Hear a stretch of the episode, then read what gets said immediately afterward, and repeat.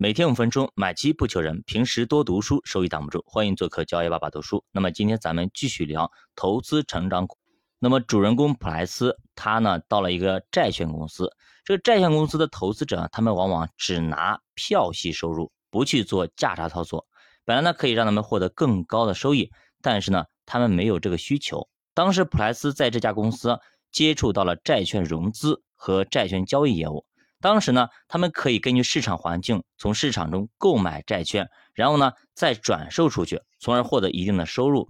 那么债券相比于股票来说，要无聊很多很多。但是呢，这可能是当时普莱斯留在金融行业唯一的出路。而这些工作其实并不是无用功。呃，为什么这样说呢？因为呢，你要去想要做好债券，首先这个债券它的评级怎么样，质地怎么样，你要去了解这家公司，它公司到底怎么样，他。发出去的债，他能不能还得起？他的公司到底怎么样？底层逻辑怎么样？你要去相关的去了解，你要去看他的财报啦，去看他资产负债表啊等等，然后你才能够确定他家债券到底值多少钱。而且债券的东西啊，不像股票，它不好算价格。比如说你像那个巴菲特一样的，他说我要投资股票，我每家投资进每家公司，我要用现金流折现法等等，说的很漂亮，对吧？其实现金流折现法用在债券上还可以，用在股票上基本上没什么卵用，对吧？比如说我们现场那个他的老伙计查理芒格就直接拆穿说，巴菲特天天说什么现金流折现法，他根本就压根没有用过这个方法，这个方法只停留在表面上，只停留在他接受采访的时候才说，所以这种方法不现实啊。但是这种方法利用在债券上是可以。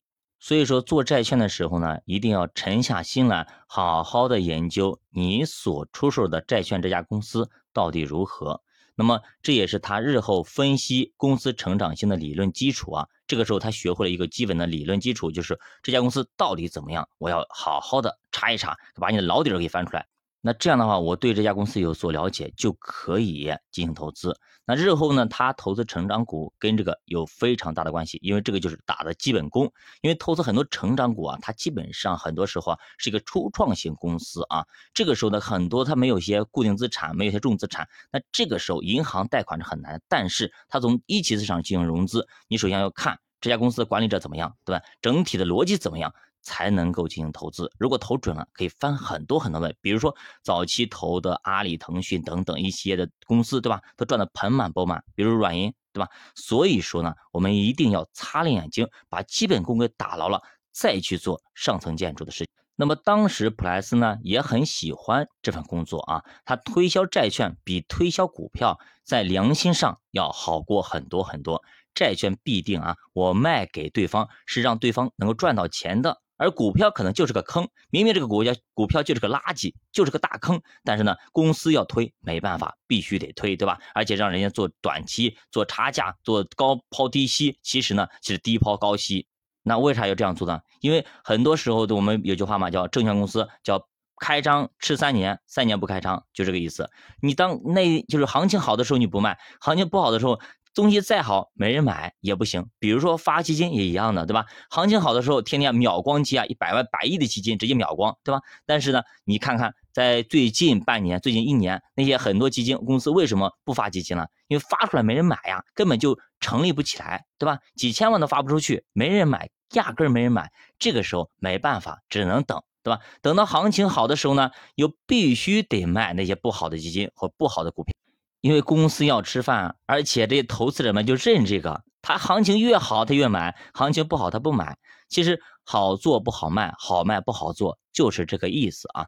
不过当时股票市场开始上涨了，他原来呢股票经纪人的那些同事们都开始赚钱了，而赚的盆满钵满啊。而普莱斯这边呢却生意惨淡，为啥呢？因为行情好了，大家都去买股票了呀，很少有人来买债券。那么普莱斯也认为啊，公司可能太过于保守了啊，来束缚了他自己的发展。那这次呢，他干的也比较长，一直干到一九二五年。他这次没有被解雇，而是主动选择离开。那这一次他选择了一家相对激进，而且呢，公司老板比较靠谱的基金公司。这家公司呢，基本上有使命，而且呢，比较负责任。那这家公司就叫麦德宾古德里奇公司。他在这里呢，将完成自己的重要蜕变，从一个初生牛犊，然后慢慢的成长起来，从一个就是毛头小子，慢慢成为一个在金融行业就是可以说呼风唤雨一样的人物啊。在一九二五年呢，普莱斯加入了麦德宾古特里奇公司的时候呢，他还是一家小型的金融公司。美国早期的公司呢，基本就是创始人的名字叠加，也就是说呢，这家公司是由麦库宾和古德里奇作为合伙的。那么麦库宾呢，出生在一个富豪家庭，那么父亲是律师。那么麦库宾他最早花了三百美元买了一个交易所的席位，成立了这么一个公司。这公司就是一家典型的投资公司啊。